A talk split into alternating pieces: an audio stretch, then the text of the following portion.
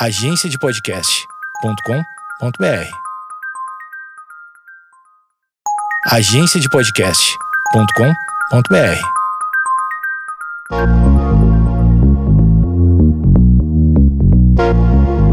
Você está ouvindo o Geekonomics Podcast, onde nossa racionalidade é questionada e a economia comportamental é explicada. Nossa verdadeira humanidade desvendada sem reservas e com a dose certa de ciência e reverência.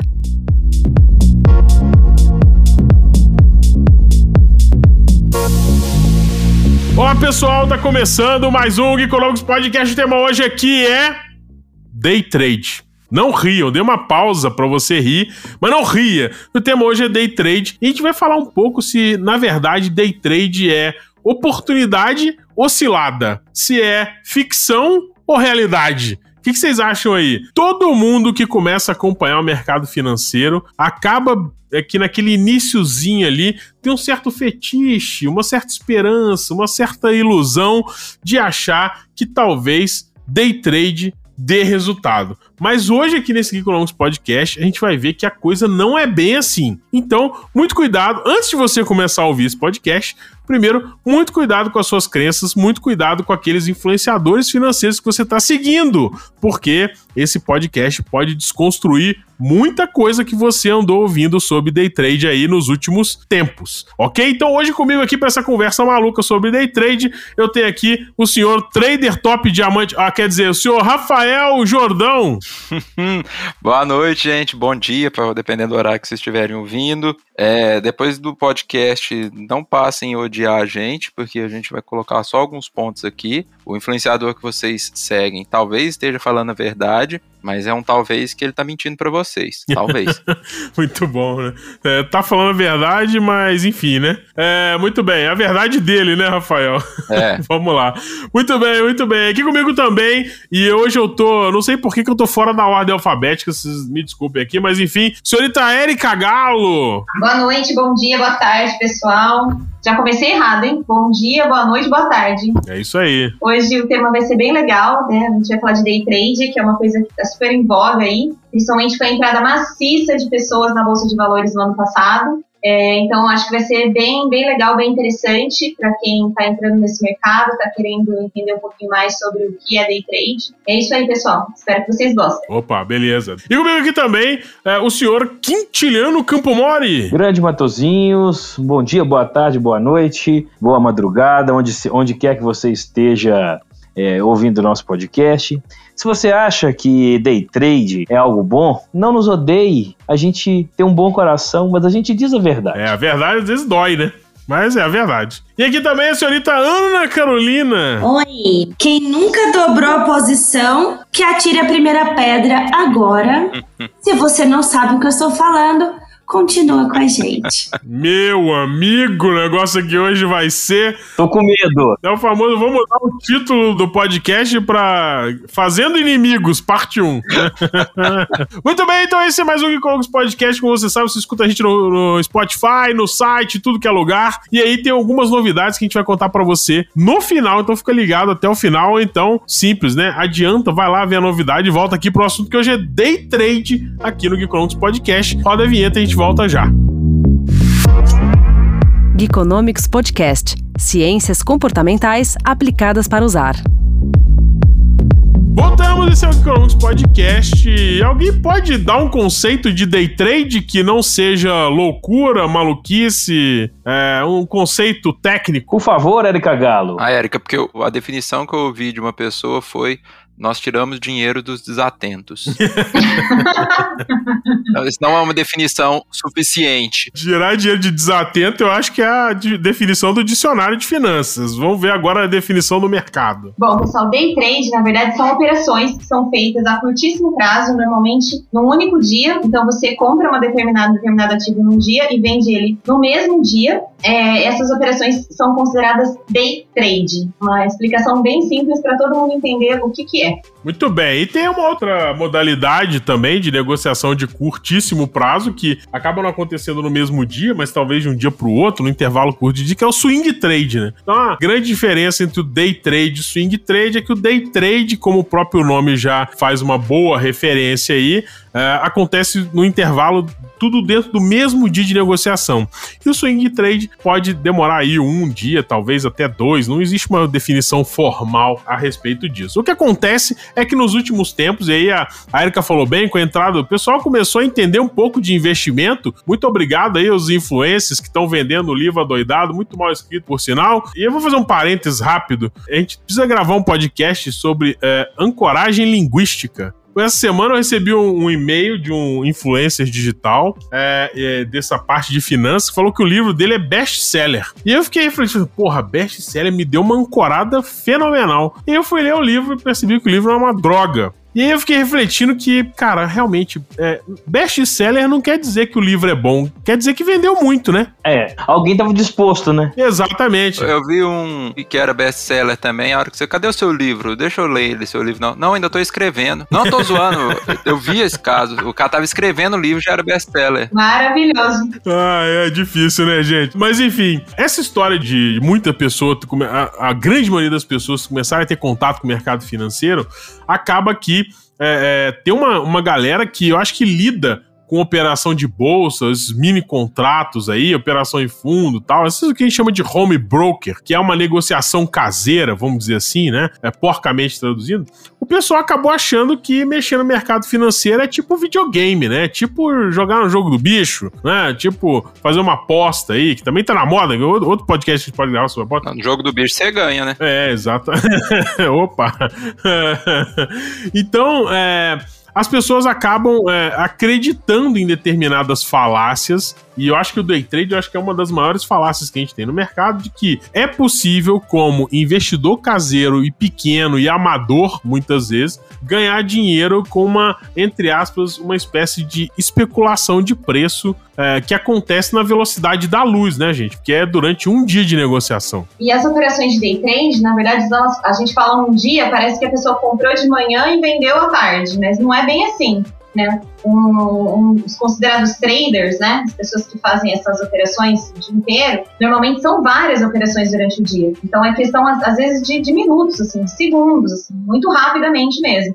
Quando explode alguma ação ou para cima ou para baixo, é nessa explosão que a pessoa que está fazendo trade vai conseguir ganhar é, algum dinheiro, né?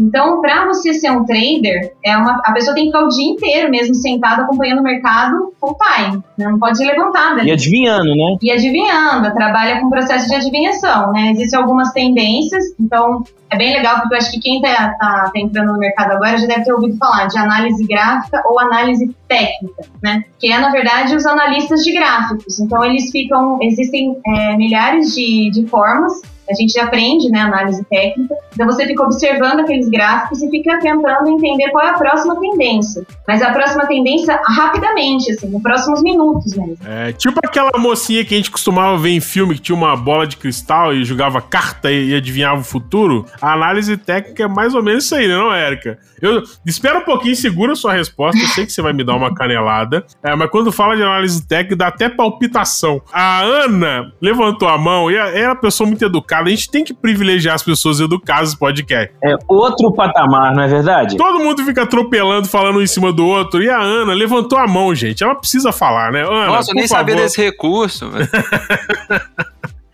O trader top diamante. Tá voando no home broker, mas tá atrasado aqui no Zen. Exatamente. É o mouse na velocidade da luz, o Rafael Jordão. Mouse nervoso, mouse nervoso. Eu, eu acho que eu vou fazer um advogado do diabo aqui hoje, gente. Mas vamos lá, né? Vou defender aí o CNPIs. Já perdeu dinheiro no day trade. Pior que não, todo lado que ganha. Ana Carolina, dobradora de posição. Conta aí. Vamos lá, só um primeiro ponto, retomando o que o Matozinho falou, né? Sobre a questão da falácia da independência, na verdade, né? Porque a pessoa entende que ela, por si só, ouvindo algumas coisas, vendo alguns vídeos no YouTube, ela vai ser capaz de performar como o blogueirinho. Então é só essa diferença também, né? Porque ele pode sim fazer com algumas orientações ou com análise técnica. E de fato não é uma adivinhação, é uma análise. Porém, a grande parte, tem uma notícia que repercutiu bastante, né? 98% do, dos traders não fazem resultado. Mas quantos por cento desses de fato fazia análise para entrada? Quantos por cento desses de fato fazia um acompanhamento do dia? Se vocês acompanham aí, né? A exemplo de um dos que eu sigo, que é um banco, na verdade, o Modal Mais, eles ficam o dia todo mostrando a operação, orientando a movimentação, fazendo análise junto com as pessoas. Mas quantos por cento, né, estão ali querendo aprender? Peraí, deixa eu entender, deixa eu entender. Eu sei te contar, te cortar. É, você tá defendendo a análise técnica, é isso? Isso. Meu mundo caiu. Gente, meu mundo caiu também aqui, ó. Meu mundo caiu. E sou, gente, sou advogada do diabo. Pode vir. Hoje, se eu chegar vivo no final desse podcast, é, eu sou uma pessoa mais. Que Covid que nada. Atenção, Mona, você tá defendendo a análise técnica. Você falou que é análise. Mas, enfim, conta mais. É, conte mais sobre isso, Ana. Conte sua experiência pra nós. Mas vou contar outra coisa que eu fiquei assustada, né? A Erika trouxe a informação do alto volume de pessoas que entraram na bolsa. Gente, tem muita gente para entrar ainda. 44 milhões de espectadores no Big Brother. Na bolsa só tem 3 milhões, gente, brasileiro. Vai vir uma avalanche ainda. Tem que ter muita informação. Qual que é mais legal, o Big Brother ou a bolsa? É, Carol Conká. Eu me arrisco a dizer, sem evidências objetivas, é, que esse público do, é, do Big Brother aí ainda é infinitamente menor do que o público que tá fazendo aposta online. Que o cassino é proibido, mas a aposta online tá liberado. O day trade é muito próximo de uma aposta online. A única diferença é que é no mercado financeiro. E você tá colocando o seu rico dinheirinho. E assim, cara, tem uma coisa que o pessoal do eh, que faz day trade, né, essas métricas malucas que o pessoal fala, que tem lá aquela, as planilhinhas de calcular o, o retorno médio que o cara tem, né? O retorno médio que o cara tem, né? É, e é isso, é questão de média.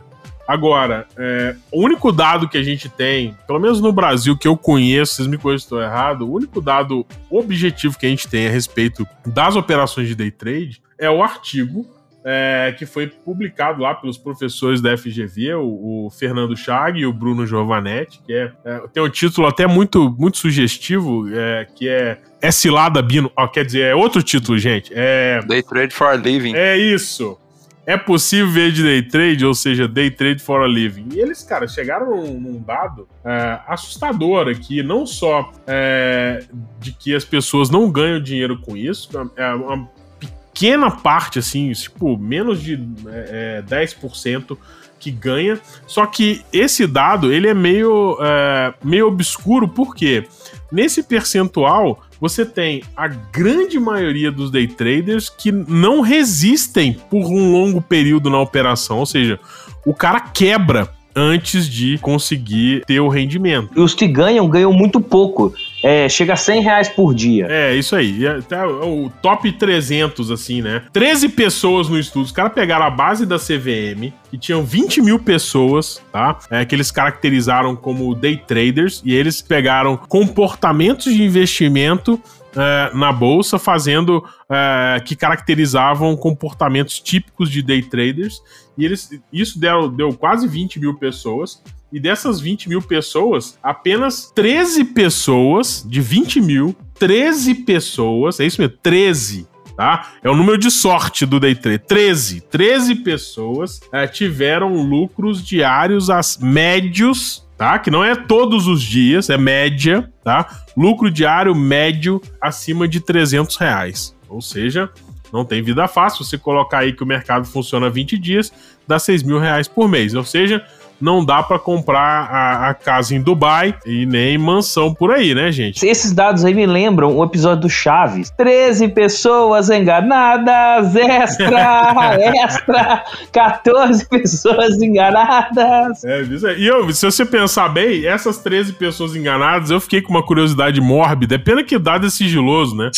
Mas eu acho que 100% dessas 13 são os famosos day traders aí, youtubers e etc. que estão Ah, aí. eu acho que esse povo, na verdade, é- é- ninguém nem sabe quem são. É um povo quietinho, fica quieto no canto deles. Não, porque os blogueirinhos, eles ganham dinheiro não é com a operação, eles ganham dinheiro com o curso, que é o mais Verdade. Tem noção, assim. Eu preciso criar fama antes de, de ganhar dinheiro com o curso. Então, nesse, nesse intervalo, acho que a jornada do day trader é a seguinte: o cara assume o risco lá, é, insiste, ganha na aleatoriedade, porque ninguém vai falar pra mim que isso tem alguma, alguma razão de ser, não se não for aleatório. E aí, depois que ele ficou famosinho, depois que ficou 10 anos tentando ganhar, ganhou em seis meses, ele para de investir e começa a vender a fórmula do sucesso. Agora, Ana, Conta pra gente qual que é a fórmula de sucesso da Modal Mais pra entregar retorno pro day trader aí com base em bola de cristal. É, com base em análise técnica. Não, não, eu tô defendendo ninguém, nenhum banco, hein, gente? Só citei um exemplo deles. Nem lá estou. Não, a modal é bom ela pagar a gente que tá tendo a propaganda dela aqui. Falei que eu sou advogado diabo aqui nesse caso, né? Não vamos só por. Defender a análise técnica aqui, eu truco e peço queda. Ô, Matosinho, no caso, eu, eu prefiro pedir truco e me pedir, me mostre as notas de corretagem.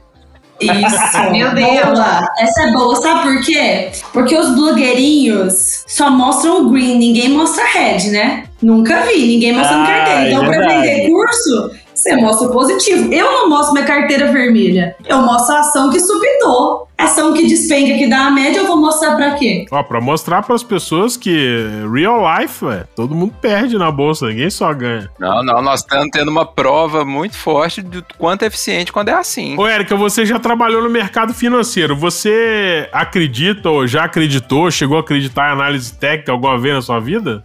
Então, gente, agora o seu mundo vai cair, porque eu já fiz curso de análise técnica. Eu sou analista técnica. Tantã. Senhor Eu fiz, eu fiz análise técnica e análise fundamentalista Tem como barrar as pessoas do podcast? por motivos óbvios. Eu fiquei com a fundamentalista, né? Eu fiz os dois, estudei os dois e acabei escolhendo para atuar com a fundamentalista por motivos óbvios. Ah, mas quais são os motivos óbvios? Eu preciso saber. Ela preferiu trabalhar no mundo real do que na Disneylândia, filho. É isso, cara. É, mas assim, a análise técnica, ela é uma análise, como a Ana bem colocou. Então, assim, existem métricas que, a- que são utilizadas para analisar. Mapa astral também é uma análise. É, eu sou de leão, hein, gente? Já dá, já- Meu Deus. É, existem métricas que eles analisam, né? Então, por exemplo, existe uma técnica que a gente usa para fazer análise é, técnica, a gente fala, vamos, vamos olhar pelo parâmetro do Fibonacci. Era esse aí mesmo. É, então, assim, quem já trabalhou sabe o que eu tô falando. Então, assim, a gente começa a estudar os, os gráficos utilizando algumas métricas. A questão de quando eu estudei, quando eu trabalhei também, o que eu vi é que, no fundo, não faz muito sentido, né? Porque, assim, é, existem algumas tendências que, mesmo sem ainda ter usado nenhuma métrica, você já consegue observar. É, então, é, por exemplo, eu tô esquecendo o nome da ação aqui que, eu queria falar, mas eu não lembro. Que foi a ação da empresa armamentista lá na, na- em 2018, Taurus. a Taurus, exatamente. Só tem uma, né? É, a Taurus era, era óbvio que dava para fazer day trade com ela, porque ela já estava mantendo uma tendência, então, mas não, não tinha nada a ver com análise técnica. Vocês conseguem perceber que ela começou a ter uma tendência de alta, de, tendência de alta porque o, o candidato a presidente, o presidente atual, ele começou a comentar a ideia de liberação é, de arma no Brasil. Então, o que aconteceu com as ações, com as ações da Tauro? Ela começou a ter uma, uma, uma alta e uma queda no mesmo dia. Porque o que acontecia? Começou a especular muito. Então, no começo do dia, ela, você conseguiu observar claramente uma tendência de alta, já depois do meio-dia, uma tendência de realização daquele lucro. Então, isso não é análise técnica, entendeu? Isso daí é outra coisa que, assim, o Fibonacci não ia responder, entende? Isso, mas assim, Fibonacci é uma, uma fórmula matemática usada em vários lugares, não só em operações. E eu- a Exatamente. diferença da técnica é que você não vai pela especulação e você não faz só a análise gráfica. Você Jesus. vê o valor da ação. Então você tem que fazer a análise da empresa também. Cuidado com as palavras, gente. Vocês estão. Cuidado com as palavras desse podcast fazendo análise técnica, hein? Eu vou subir no tamanco aqui, hein? É, eu não estou defendendo análise técnica aqui, não. Inclusive, realmente, o Fibonacci, ele realmente é usado em tudo. Inclusive, Leonardo da Vinci usava Fibonacci. Agora deu credibilidade, agora sim. Mas isso me lembra muito a- a- as próprias profecias de Nostradamus. Assim, você começa a jogar um tanto de coisas, o, o ponto em si é bem aleatório, você consegue encaixar um Fibonacci, você consegue enxergar uma curva normal, você começa a enxergar um tanto de coisa ali. Você enxerga tudo, né? Então, assim, realmente, po- pode parecer Fibonacci, pode parecer muita coisa, mas é, o nível de aleatoriedade é tão grande. é, de novo, o mapa astral. O mapa astral você consegue É. vincular a constelação de Orion como você consegue vincular o Sol nascendo em Marte.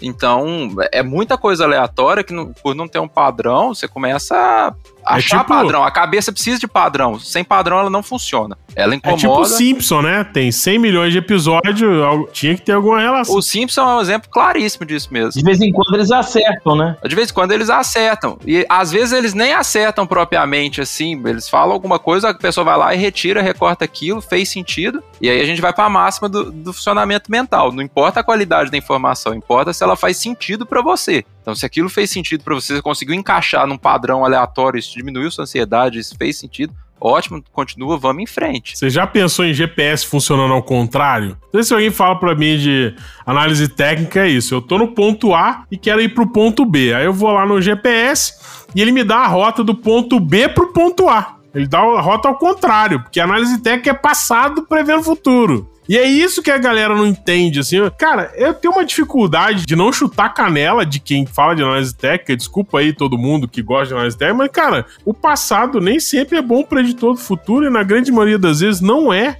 É muito aleatório o negócio, não dá pra você olhar, ah, não, isso aqui é, tem o, o suporte e a resistência, não sei o que. Ah, pelo amor de Deus, o, a fórmula matemática. Pô, mas tá, beleza, no passado aconteceu isso. Então, é, é, se ontem aconteceu alguma coisa, quer dizer que amanhã é, a tendência é que aconteça algo semelhante? Não faz muito sentido a gente pensar dessa forma. É, o, que eu, o que eu tenho implicância com a análise técnica é que ela pega uma coisa super simples, é, que são dados históricos, cria toda uma narrativa, enfeita o pavão, cria um drama danado em cima daquilo ali e vende isso como se fosse algo que possa ser relevante. É muito fácil fazer isso quando você tem uma probabilidade de 50-50, que 50% de chance de acerto é acerto pra caramba. Então dá pra você confirmar sua qualquer coisa, porque em 50% das vezes você vai acertar. Só que 50% das vezes que você não acertar, porque aí é a probabilidade 50-50, você não divulga. Você só divulga. Ou então você inventa uma outra narrativa. Ah, não, mas aqui você usou o Rafael Jordão e você devia ter usado o Quintiliano aqui na fórmula matemática. Sim. Não, e assim, só para reforçar, assim, eu concordo com o que você disse. E o risco que a gente vê de fato é uma análise gráfica sem uma análise fundamentalista e sem uma sustentação do nível da empresa, com a robustez da empresa, com o volume de negociação. Um exemplo recente que a gente viu foi a Oi. Muitas pessoas viram a oscilação e especulação muito alta, gerando variação muito alta e viu uma oportunidade de ganhar dinheiro, mas é um papel que não tem liquidez. Então, se você não tem casado a análise fundamentalista com a análise gráfica, só a especulação também não resolve, ou só o gráfico também não resolve. E é o, status quo também, né? Eu quero me manter aqui onde eu estou com o mínimo conhecimento que eu tenho. Ah, só isso me basta para movimentar aqui? Ok, vou só olhar esse gráfico, vou seguir isso aqui e fazer. E como todo mundo tá falando, a pessoa vai e aposta tudo. Fala, Eric. Então, eu, eu, eu acho assim, é, isso é uma observação minha, tá, gente? De observação, assim, eu fiz até um estudo, eu tenho um, um paper publicado sobre isso, inclusive, na, na, na revista da GV. Ela joga na cara nossa, vocês viram? Na cara, eu senti aqui. Acertou aqui também. Acertou aqui também. A carteirada agora foi forte, Forte hein? mesmo. Foi, foi. Então, vou, vou voltar, vou voltar, então. Não volta, não, que isso? É, é, é o que dá credibilidade pra esse podcast. Editor, não tira isso, editor. Na hora de dar credibilidade, vai tirar de jeito nenhum. Bom, o que que eu, eu, eu é, pegando a fala da Ana, né, o que a Ana colocou, é a questão do fundamental, da análise fundamentalista com a análise gráfica. A questão do day trade, né, o que eu vejo, né, é, é que além da análise fundamentalista, o day trade, né, essas operações de curtíssimo prazo feitas em horas, né, em questão de horas, às vezes minutos, elas são muito impactadas também pela, pelas notícias do dia. E é uma coisa que a gente quer incontrolável, a gente não tem como controlar. Então, no mercado, a gente costuma falar, ah, fulano tem uma informação privilegiada. Então, ele tem aquela informação, ele sabe que o papel tem a tendência de subir. É, mas a informação ela é totalmente é, assimétrica no mercado. Nem todo mundo tem todas as informações e nem todas as informações são verdadeiras. Então, quando a gente está operando um day trade, o perigo, tá, na minha visão, tá? O perigo que a gente ocorre nesse momento é exatamente do mundo, da realidade que está acontecendo instantaneamente. Então, é, o day trade é perigoso por isso, porque não tem como prever é, as coisas que vão acontecer dentro daqui uma hora, por exemplo. Então, dentro de uma hora pode acontecer alguma coisa, uma notícia, vai fazer aquilo despencar. Além disso, os operadores de day trade, a maioria dos operadores que operam realmente day trade, são grandes fundos de pensão, grande, grande fundos, são grandes fortunas, que se eles quiserem realizar aquele papel, eles vão fazer assim e o papel vai cair. Então, assim, nós somos pessoa, pessoas físicas, nós somos sardinhas ali no meio do mar, é, é complicado a gente é, colocar muita esperança, muita expectativa em operações de day trade. Acho que essa que é uma questão que tem que ficar claro para quem está entrando na bolsa, principalmente o pessoal que está seguindo o blogueirinho, aí, comprando curso de aleatório também na internet, é que você é uma sardinha no meio de um mar onde tem muitos tubarões, assim. Então, cuidado, porque o conhecimento que você tem não necessariamente vai te dar suporte para você fazer uma operação dessa constantemente, todos os dias. E pode ser que você ganhe um dia ou outro. É ok fazer operações day trade de vez em quando. Mas achar que vai viver fazendo day trade, vai acordar de manhã, ligar seu computadorzinho, fazer operações day trade e no final do mês ter uma renda média, assim, você vai poder ir para Dubai, isso é muito esquizofrênico até, entendeu? Não tem sentido. É Disney, é terra, terra do nunca. É, o Campo Mole levantou a mão, eu queria parabenizar ele por já aderir à nossa nova norma social nas gravações, que é levantar a mãozinha para falar. Obrigado, Ana, pela introdução dessa regra de etiqueta aqui. Fala, Campo Mori, fala aí. Então, eu queria trazer dois pontos, né? O primeiro é, é uma frase que eu gosto muito quando, quando sempre, sempre que acontece ou, ou, ou uma crise como a gente viu em março de 2020, né? Ou qualquer outra, que é aquela, aquela regra que os, pacientes, os impacientes dão dinheiro para os pacientes, que também que é uma, uma adaptação de uma outra frase é, que, que, que, o Rafael Jordão também usa bastante. Mas o segundo ponto é que eu já, já presenciei alguns casos é, de pessoas que vêm me perguntar como é que era a tributação de day trade. Eu falei, Olha, você entrou no day trade você não sabe a tributação. É uma merda. Tipo assim, literalmente. É, é uma pensei, merda. Eu pensei assim, é, é, é, isso mesmo? Não, é porque meu amigo tal. Sempre tem um amigo, né, que deu, que deu certo, que mostrou a nota tem de uma planilha de cálculo de DARF que eu peguei no fórum de discussão ali tal. É, algo assim. E aí, cara, o mais legal é o seguinte, que eu perguntei, e aí, mas você teve resultado? Como é que foi, seu? Me conta a sua experiência, né? Não, é porque para ganhar muito, para ganhar dinheiro tem que operar esperar muito, né? Falei, é, não sei. É, porque assim, como sobe pouco ou desce pouco, né, durante, durante um dia, eu falei, depende da ação, né? É, depende, mas é que eu tô operando agora, ela, ela tem uma variação pequena. Eu tenho que comprar muito para se ela subir meio por cento, eu vender tudo, é, eu vou ganhar muito dinheiro. Aí eu falei, mas peraí, mas você tem o dinheiro para comprar? Não, não, não. Por isso que eu tô fazendo day trade. Porque eu não, eu não tenho dinheiro para comprar, para poder bancar a operação se a ação começar a cair. Misericórdia. O que, que esse cara tá fazendo? Isso chama roleta russa aqui na minha cidade. É.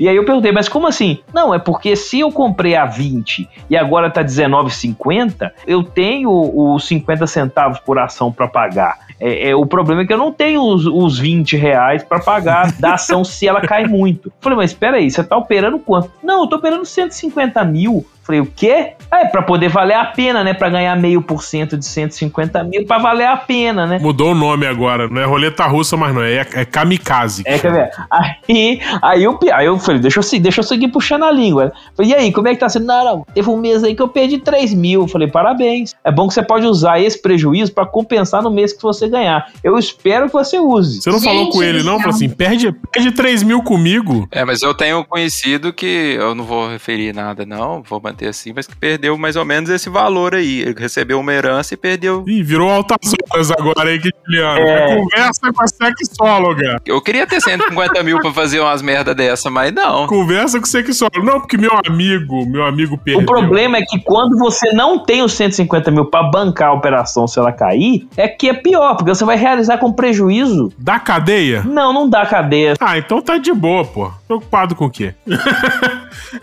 Mas vocês lembram um episódio dos Estados Unidos que o menino se matou? Teve um fato mesmo desse. Operação alavancada dessa e por operação errada. Que na verdade ele não tinha ficado no negativo. Ele não sabia nem o que ele estava fazendo, gente. Ai, senhor. Era uma criança, né? Era, era um adolescente. Mas eu acho que o Campo Amore trouxe é muito do que a realidade do nosso país, da baixíssima educação financeira. As pessoas não têm reserva de emergência, mas quer fazer day trade.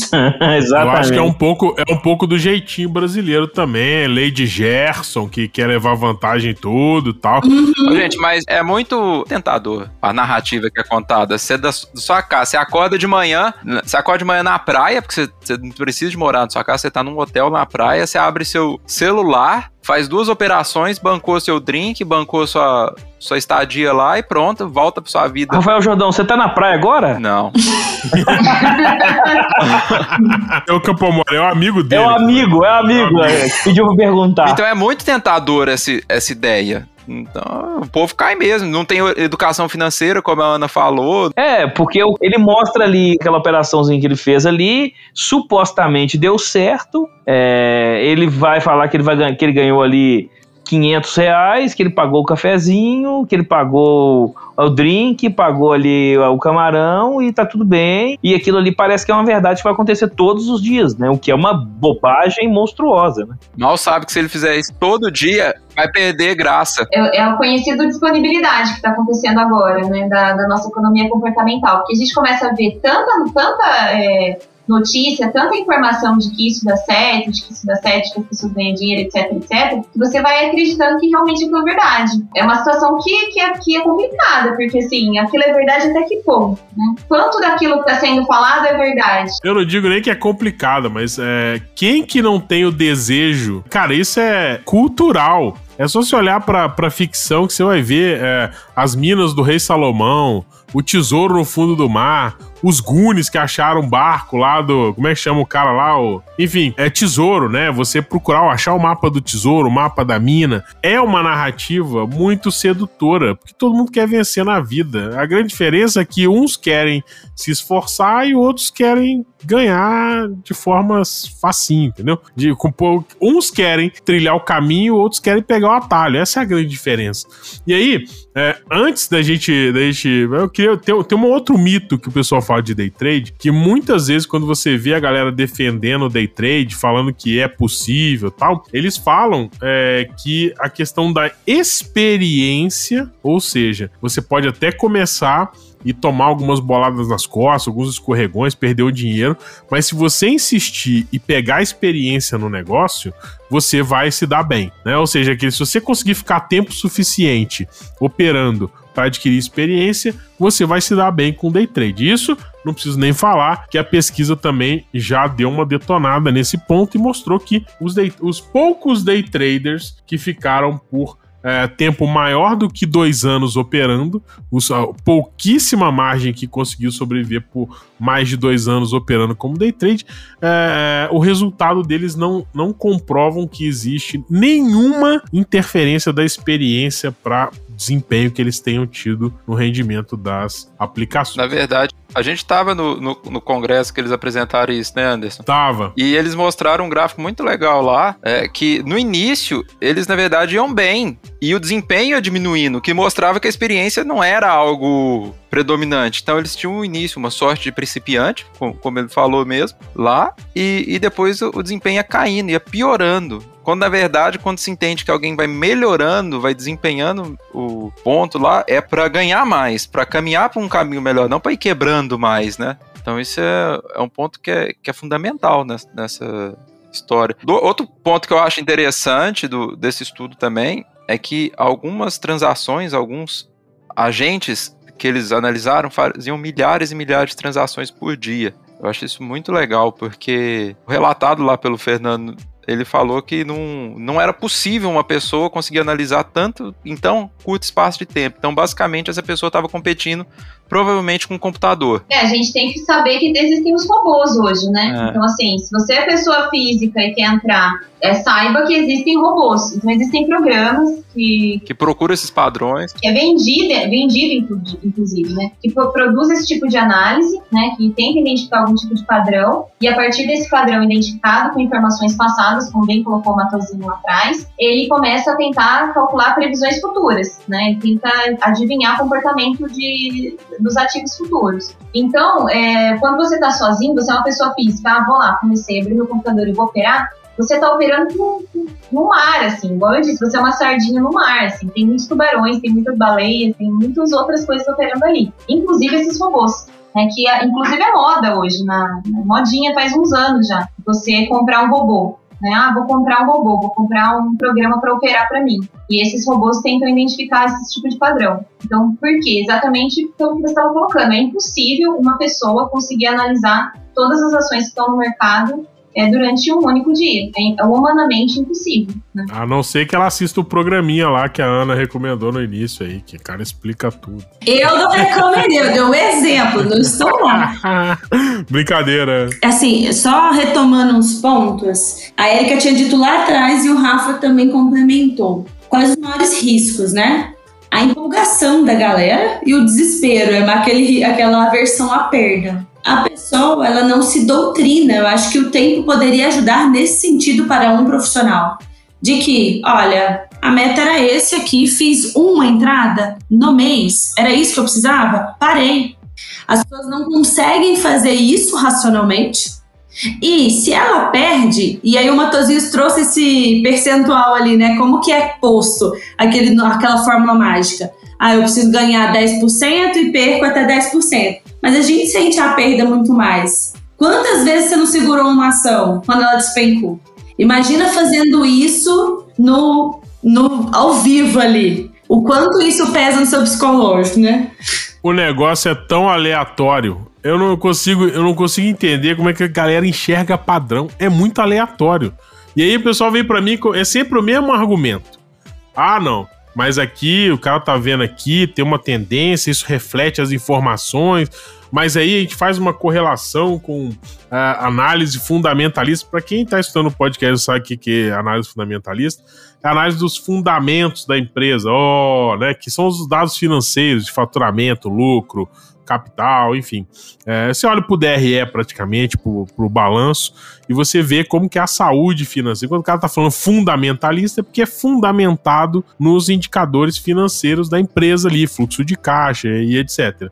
Só que é, é aquela história, nem o dado fundamentalista é, deixa de ter um componente aleatório nele. Porque, cara, não quer dizer é, é, que uma empresa que está tá faturando mil hoje vai faturar mil amanhã. É, isso não, não é condição, sabe? Não, não existe uma regra é, no mundo que diz o seguinte: ah, não, se você tem uma empresa faturando mil durante cinco anos, significa que no sexto ano ela vai continuar faturando mil ou então faturar mil e cem. Tem o contrário também, né? Ela pode acertar a mão numa, numa, numa situação específica arrumar um cliente que pague muito mais, ou um ciclo de commodities, por exemplo, encontrar lá o pré-sal, seja lá o que for, ela vai bombar, né? Duas coisas antes do Rafael falar. Duas coisas que roubam um pouco desse, dessa mística em torno da análise fundamentalista. E eu esqueci o que que é, mas eu vou lembrar, tá? Porque o Rafael levantou a mão e me disse, peraí. Eu levantei, eu tô muito educado hoje.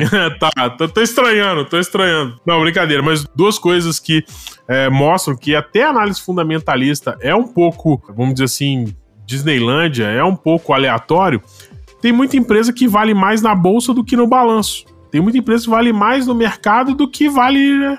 É. Maioria, né? Então, assim, isso, só isso aí já é um indicador, um indicativo, não um indicador, um indicativo de ter uma coisa errada. Tá certo, tem um componente de expectativa, que pode sobrevalorizar talvez um, um, um ativo, né? Porque o inverso também acontece. Tem algumas empresas que valem menos na bolsa do que valem no balanço. Mas isso é um componente de expectativa em relação ao futuro, que aí, de novo, é bola de cristal. De novo, tá aí o componente aleatório para você acha que tem alguma, alguma fórmula de báscara da vida que vai conseguir prever esse troço lá na frente. Não vai, né? Porque é aleatório.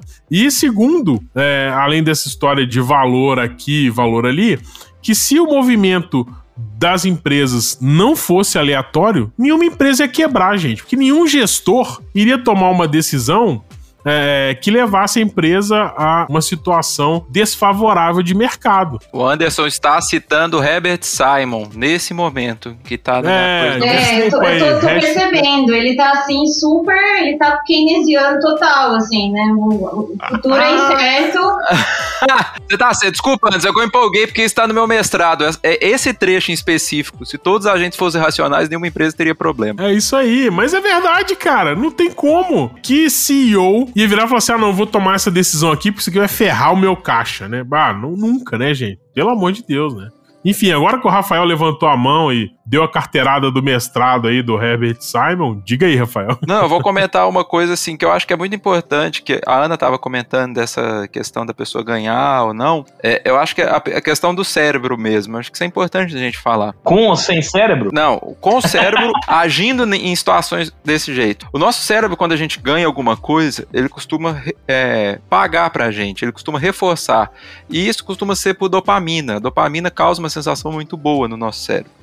Então, quando você ganha, por exemplo, num, num jogo de futebol, quando você ganha num joguinho de celular, igual o Clash Royale, que, que é muito viciante, por que, que essas coisas viciam especificamente?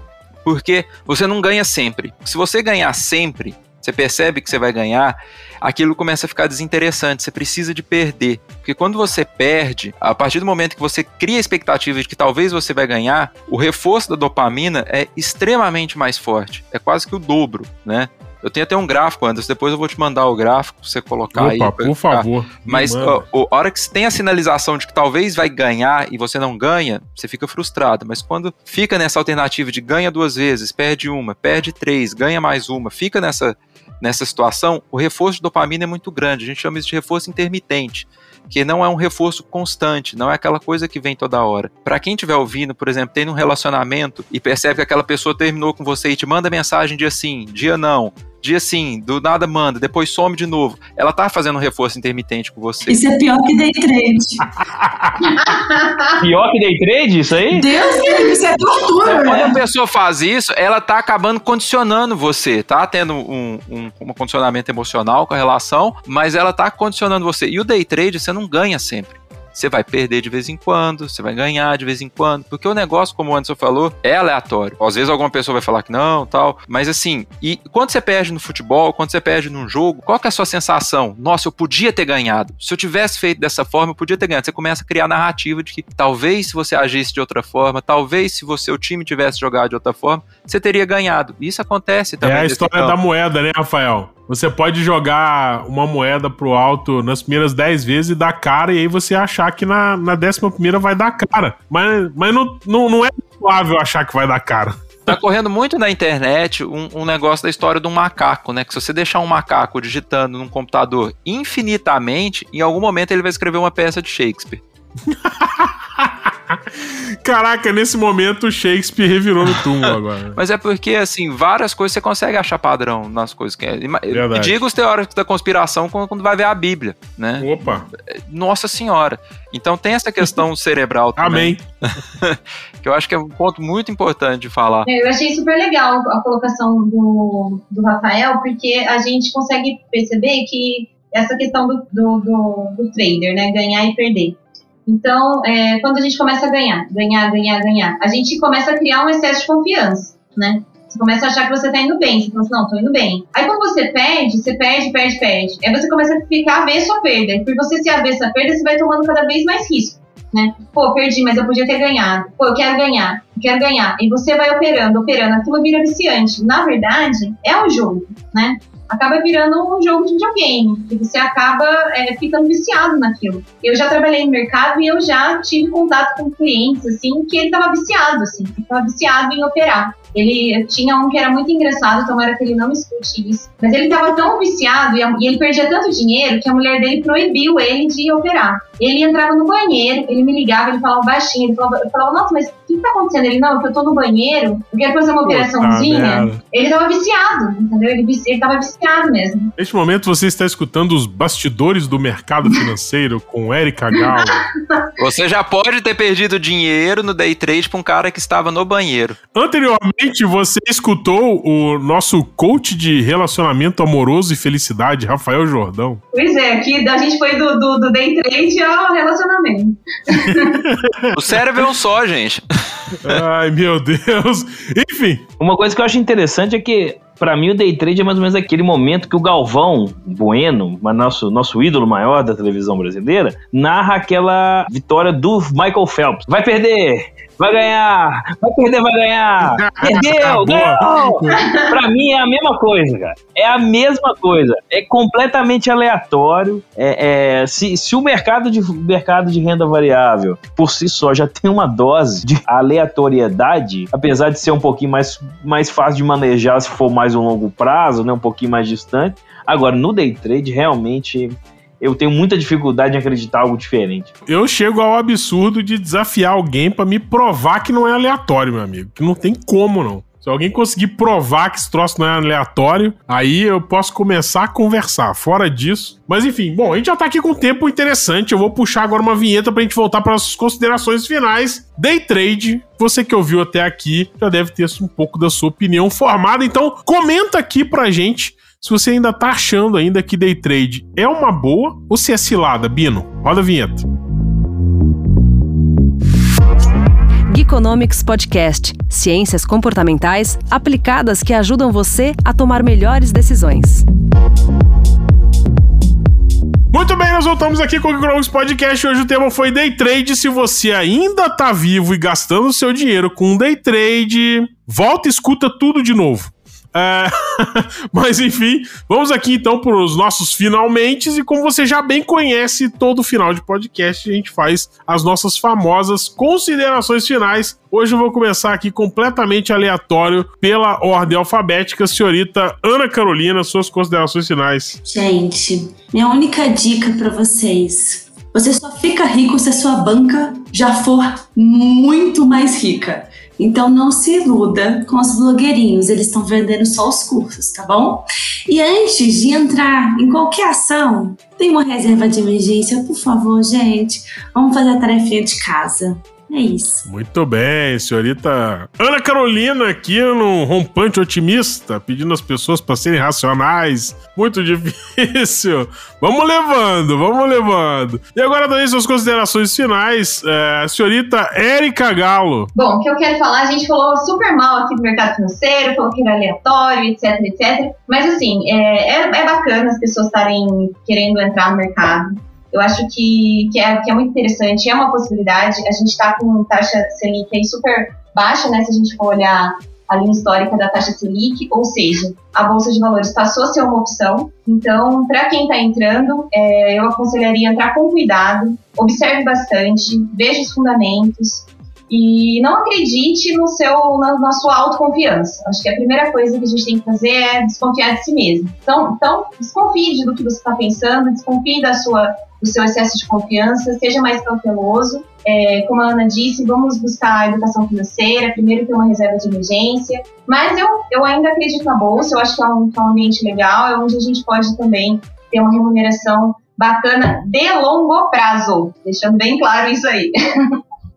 Muito bem, então seja paciente. No longo prazo, bom, aí a gente tem algumas respostas. Eu não vou falar isso, esquece esse negócio de longo prazo por enquanto. Uh, senhor é, trader top diamante, coach de relacionamento amoroso e de trago a pessoa amada. Enfim, Rafael Jordão, suas considerações Tarólogo, finais. me fala que eu sou tarólogo. É tarólogo.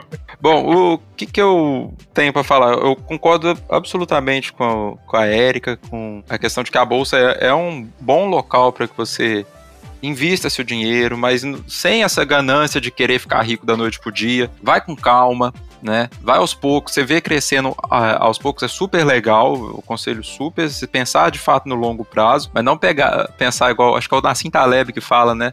todo mundo que tá perdendo dinheiro fala que é investidor de longo prazo, né? Não, sua carteira tá vermelha? Não, eu sou de longo prazo. Sou de longo Hashtag cagalo perdendo dinheiro nesse podcast. Mas é, é, é, é super válido. A educação financeira, de novo, é, é impossível não falar da importância disso, de que você tem que ter uma reserva de emergência, você tem que aprender a guardar o dinheiro um pouquinho, se for possível, você conseguir investir. Né? Você se educar financeiramente é fundamental.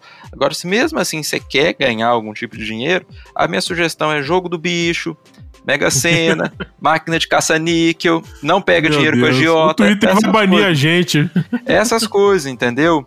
Porque assim, e outra coisa, esse desejo, agora na parte de coach de felicidade, essa questão de querer ficar é, na praia feliz fazendo trade o dia inteiro, gente, isso não existe. Mesmo que existisse, você sentiria falta. Você precisa. Ana, você que gosta de psicanálise, você precisa dar falta para sentir o prazer da vida. Então não adianta você achar que você vai ficar dessa forma o tempo todo, tá? Então, esquece isso. Senhor Quintiliano Campomori, nunca vou esquecer das suas considerações finais. Por favor, diga lá. Então, é, depois de tudo que nós conversamos aqui nesse, nesse Geekonomics Podcast, acho que fica algumas dicas importantes, né?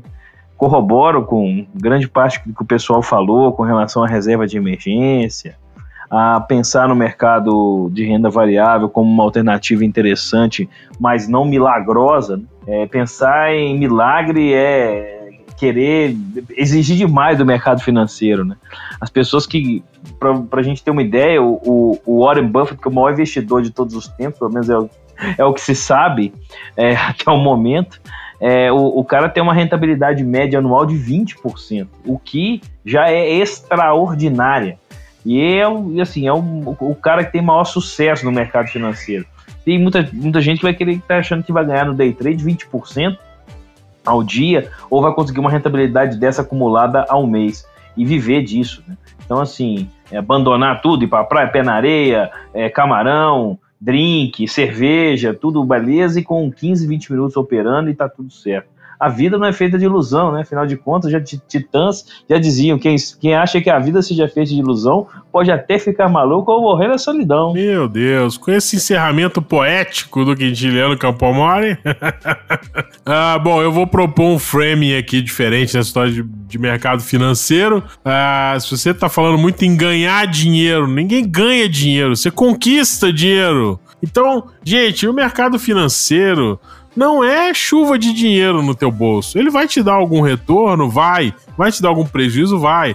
A lição maior que a gente tem que tirar do mercado financeiro se chama diversificação. É a única forma que existe de você conseguir alguma rentabilidade positiva na maioria dos momentos em que você estiver apurando a sua rentabilidade ao longo do tempo. É diversificação porque uma coisa anula a outra. E isso, por dedução, você já deve ter percebido que os retornos exorbitantes acabam ficando é, impossíveis quando você tem uma carteira diversificada, porque a própria diversificação é, pressupõe que é, em alguns momentos você vai ter parte subindo e parte descendo e vice-versa. Isso vai te dar um retorno que é médio que vai ser ok para remunerar a sua economia, mas não vai ser ok para deixar você milionário da noite pro dia. A única coisa que deixa as pessoas milionárias da noite pro dia é trabalho, né? E aí trabalho criativo, produtivo, né?